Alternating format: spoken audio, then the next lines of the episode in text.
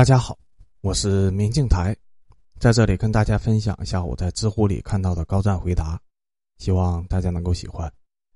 本期的问题是：晚上睡不着和熬夜有区别吗？答主是奶君。先说结论，区别是非常大的。重要的事情要说三遍：只要安静平躺闭眼休息，就能恢复体力；只要安静的平躺闭眼休息，就能够恢复体力。只要安静平躺、闭眼休息，就能够恢复体力。最后，快速睡着的方法可以非常负责任的告诉你，不存在立马见效的快速入眠的方法。我从自身的亲身经历来说一下两者的区别吧。本人九一年金牛座，三十岁底层的社畜，二一年年初换工作到杭州，在某如上租了一个隔断房。由于人生地不熟，工作压力大，晚上隔音差。导致我患上了失眠症，这一失眠就整整持续了半年的时间。一到晚上上床就跟上刑场一样，紧张的不得了。刚开始的时候，心里想着在床上睡不着，不如看看视频、玩玩游戏，累了就可以睡着了。但是这是大错特错的，看了之后非但没有解决失眠的问题，熬夜看视频、打游戏，使得我精神的状态变得更加的糟糕了，身体状况也更加的差。后来看了很多睡眠的书籍，其中讲到安静闭眼平躺休息，到了第二天也能恢复大部分的精力。我之后抱着反正也是失眠到天亮，破罐子破摔的心情试了几个晚上。前几个晚上心情烦躁，根本就觉得我是傻逼，我怎么会听信这种傻逼的方法？但是有一晚上，我竟然坚持了一个晚上没有看手机，也不怎么翻身，安安静静的躺了一晚上到天亮。我自己的意识知道自己基本上没有睡着，但是存在几段意识模糊的时候，大部分的时间还是保持清醒的。但是早上我的精神状态竟然很不错，好久都没有这种神清气爽的感觉了。这个一直失眠的人应该感触很深。失眠起床的时候，脑袋是很沉重、很疼的。后来我就有一点信心，给自己暗示，只要保持静卧是能够恢复精力的。后来我查了相关的文献和书籍，才知道，其实我们睡觉的时候是不断的经历周期睡眠的。一个完整的睡眠周期是分四个阶段的，也就是本文的配图。你一夜的好眠，你闭上眼睛，会进入到几分钟的轻松的清醒状态，脑中思绪漂浮，此时会出现名为阿尔法的脑电波。在这种状态中，你的思想渐渐的游离，身体开始放松，接下来。你会进入第一阶段的睡眠，这是介于清醒和睡眠之间的昏昏欲睡的放松的状态。你的身体更加的放松，肌肉紧张感减轻，呼吸和心跳的速度放缓，体温下降。但是这个时候你还是有意识的，自己会知道自己是没有睡着的。一般你看到一个人在白天上课、开会打瞌睡，那这个人可能正在处于睡眠的第一阶段。可是如果从第一阶段醒来，大部分人会认为。自己没有睡着，只是稍微眯了一会儿，意识是清醒的。由于我们很容易从第一阶段清醒过来，所以不会将它视为真正的睡眠。但是你要记住了，其实这也是睡眠周期的一部分，是睡眠。然后经历了阶段一，大脑会进入更深层次的睡眠阶段。阶段二，浅睡眠。在这个阶段，你的意识会更加的模糊，身体会更加的平静，会一会儿清醒，一会儿迷糊。这是大脑企图保持清醒的间歇性的反应，这就对应了我上面提到的经历。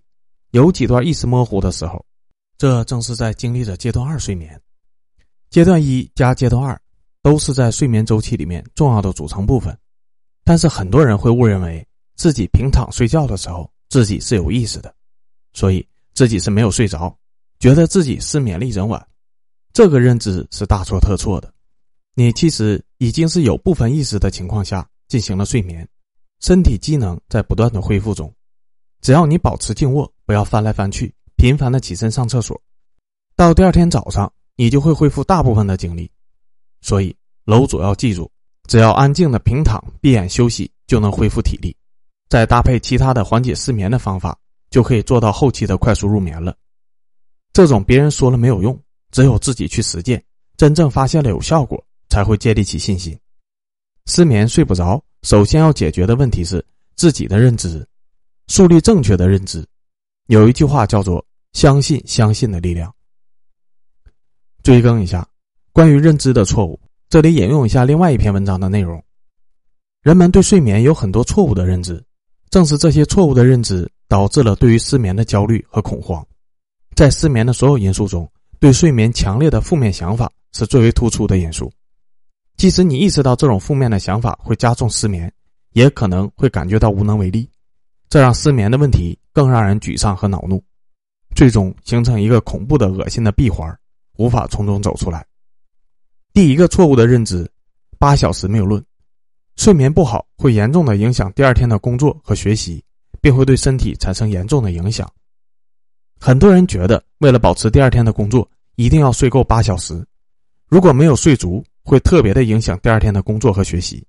我的失眠会引发健康的问题。失眠并不会对身体影响特别大，失眠影响的主要是情绪层面，使人变得易怒、紧张、焦虑，并且由于这些情绪所导致的细微的头疼等问题。这都是归结于失眠身上。研究表明，其实只要保持锻炼、饮食均衡，失眠所带来的影响几乎可以忽略不计。你有听到过古今中外有人因为失眠而死的人吗？但是光是这样说，显然是没有任何说服力的。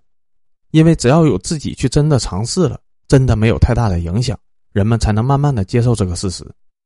比如，你真的尝试了失眠以后，坚持体育锻炼，并且饮食均衡。在做微积分的时候，脑子思路还是很清楚灵活，你才能慢慢的接受失眠对于学习没有太大的影响的事实。这需要时间去亲自验证，身边人说的再多也是没有用的，只能靠自己来给自己信心。有自己这方面的信息以后，才能对失眠有一个正确的认识，就是失眠并不会对我们的第二天的工作和学习有太大的影响，我还是能够正常上课、做题、开会、工作的。只要我保持好适当的锻炼以及均衡饮食，心态放松，我的日常生活是不会有影响的。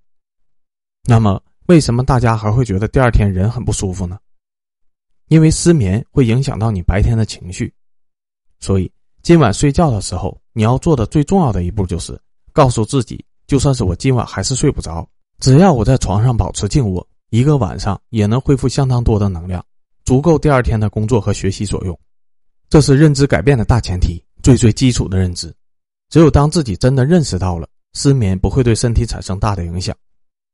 第二点错误认知，认为睡眠能够由意识控制。由于认为能够控制睡眠，就会对睡眠提出很高的要求。成功人士或者自律性很强的人，对于任何事情都想要将其控制在自己的手掌内，每天必须按照自己设定的时刻表：六点起床，二十二点准时睡觉，睡足八小时。所有的时间和安排都在自己的掌握之中。当他们遇到失眠情况的时候，发现睡眠这个阶段无法由自己掌控了，不能按照原定的计划发生，就会想尽一切的办法使自己睡着。属羊，听自己的呼吸声，强制自己的大脑不要胡思乱想，这些都适得其反，更加难以入睡。因为睡觉睡着这个动作并不是可以由人自由控制发生的，它是自然而然的产生。不由大脑直接控制，所以越是强迫自己的大脑进入睡眠状态，越是让自己的神经兴奋，越是难以进入睡眠的状态。这一点一定要清晰的认识到才行，否则只会向着反方向越走越远。第三点错误认知，认为一定要消除焦虑才可能睡眠，这样人们就会做两个动作：一尝试去解决焦虑；二解决不了就逃避焦虑。尝试解决焦虑。人就会关注影响睡眠的一切周遭的环境，房间的窗帘有没有拉严实？上床前上厕所感觉没有尿干净，注意力一直在要不要再去上个厕所？窗外的马路上的汽车开过的声音还是太响？闭上眼睛会胡思乱想等等，将这些影响睡眠的一切因素都要解决干净了，才能没有那么大的焦虑感。当焦虑解决不掉的时候，比如说脑子里一直胡思乱想事情，根本就停不下来。这个时候焦虑感越来越重，整个人变得异常紧张，开始出汗。为了逃避，你又想到了数羊或者数自己的呼吸声来转移注意力，但是发现越数越紧张。这里要形成一个重要的认知：焦虑情绪本身并不会太影响睡眠，造成失眠的是在焦虑的驱使下解决影响失眠的因素和努力的入睡。所以我们要做的是放弃自己对抗焦虑，学会与焦虑共存。这点说起来有点像废话，但是真的要慢慢的学会和焦虑共存，因为你已经知道了失眠并不会对你造成身体上的影响，但是你心理上还是会很焦虑紧张。要自己清楚知道，我是紧张是焦虑，那就焦虑着吧，没事的，就算是失眠，只要我安静的休息，明天还是能够正常生活的。在上面提到了一些错误认知的维度。接下来提供一些简单有效的摆脱失眠的方法。我这边不讲任何的喝牛奶、热水洗脚等方法，只是推荐两点最简单、大家最看不上、最容易忽视、觉得是空话，但是只要坚持却非常非常有效的方法。一、晒太阳。日照和身体体温的联系。失眠的同学一般会做两件事情：A. 白天上各种网站搜索和失眠相关的所有内容。B 觉得昨晚失眠了，需要第二天要多睡一点，弥补昨晚睡的不足。为了补充睡眠，相信大多数失眠的同学都会在周末或者失眠以后补觉。这种做法短期内可能会有一定的效果，但是长期并不能根本的解决失眠的问题。经过研究表明，睡眠和人体的体温有着很大的关联。我们人的身体每天的体温会随着时间变化，从起床到晚上上床。会有升高到降低的过程。虽然很多人都认为自己的体温一直都保持在三十七度，但其实体温会随着一天的生理节奏不断的变化。人的体温在清晨是最低的，日出前开始逐渐的上升，一直持续到下午三点左右。之后体温会稍稍下降，继而重新上升，在傍晚六点左右达到一天中的最高点。几个小时以后，体温会逐渐的下降，入睡以后。体温下降的更为迅速，最后在凌晨四点左右降到最低。对于健康的年轻人来说，一天中体温的变化幅度大概是一点五度。这个规律会根据你平时的作息时间而缓慢的确定。在入睡的时候，需要保持一个比三十七度略微低的体温，睡眠的效果才会好。如果此时的体温较高，就很难快速的入睡。当你洗完澡以后，身体很热，直接去睡觉很难入睡。就是这个道理。日光和黑暗的交替循环及其对大脑中褪黑素的刺激，会直接的影响睡眠和体温。太阳出生时，褪黑素分泌水平下降，发出体温即将上升的信号，促使人进入清醒的状态。夜晚降临时，褪黑素分泌的水平上升，褪黑素开始活跃，致使体温开始下降，促进睡眠。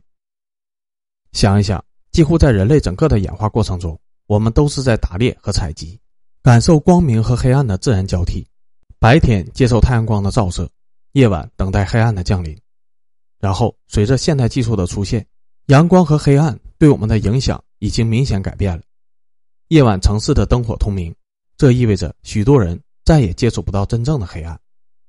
由于我们较少的接触明亮的自然光和真正的黑暗，所以褪黑素的分泌与体温的节奏也随之改变了，这就使得睡眠的问题更为的严重。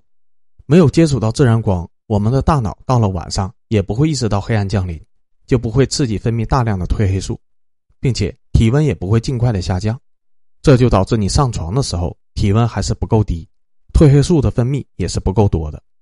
这也解释了为什么百分之九十的盲人都有睡眠的问题。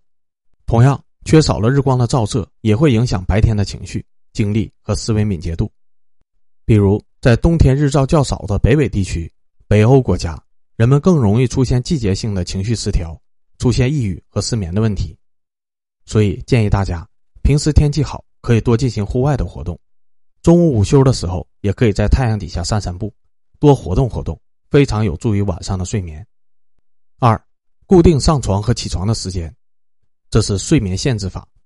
传统的睡眠限制法是失眠的认知行为疗法中的一个方法，它是由美国纽约的州立大学睡眠研究中心主任。史比曼发明的。简单来说，限制睡眠是通过减少花在床上的非睡眠时间来提高睡眠效率的。这里有两个概念：睡眠时间、睡眠效率。睡眠时间指的是你真正进入睡眠状态的时间。